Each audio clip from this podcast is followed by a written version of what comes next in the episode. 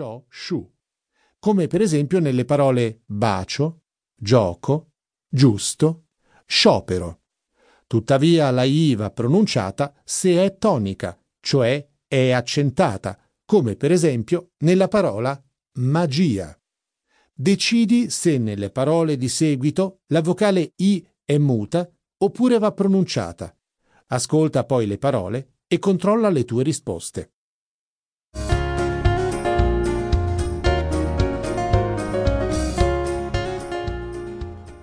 Farmacia. Scia. Cielo.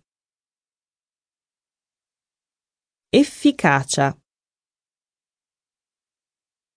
Guscio. Bugia. Strategia. Scienza. Energia. Bilancia.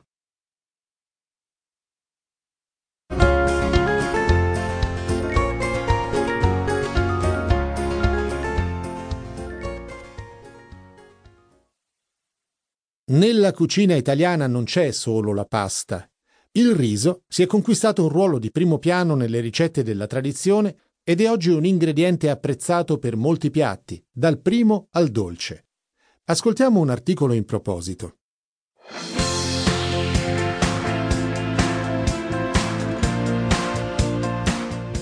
Gli antichi greci e i romani lo usavano come spezia o come ingrediente per cosmetici e preparati medici.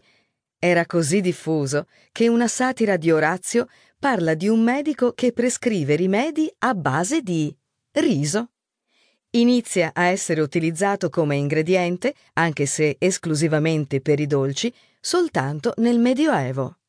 Nel 1300 un libro dei conti dei duchi di Savoia registra un'uscita di 13 imperiali alla libra per l'acquisto di riso per dolci. La coltivazione in Italia inizia solo 150 anni dopo.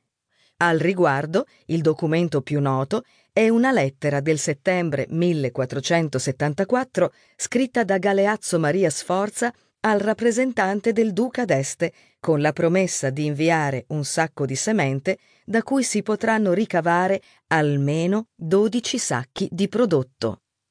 Oggi l'Italia è produttore leader in Europa.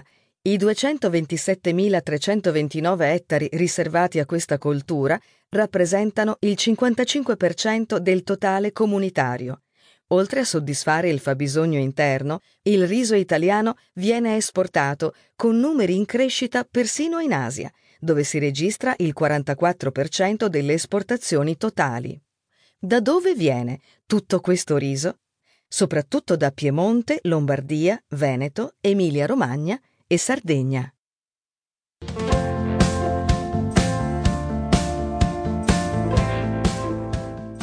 Dal risotto allo street food.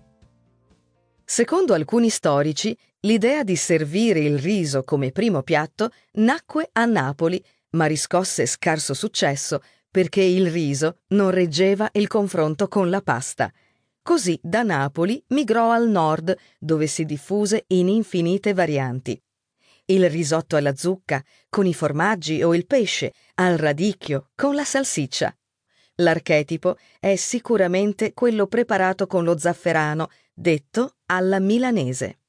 Realtà e leggenda si fondono nella storia della sua nascita, fissata da un documento della Biblioteca Trivulziana al 1574, durante le nozze della figlia di Mastro Valerio di Fiandra, un pittore fiammingo che lavorava alle vetrate del Duomo.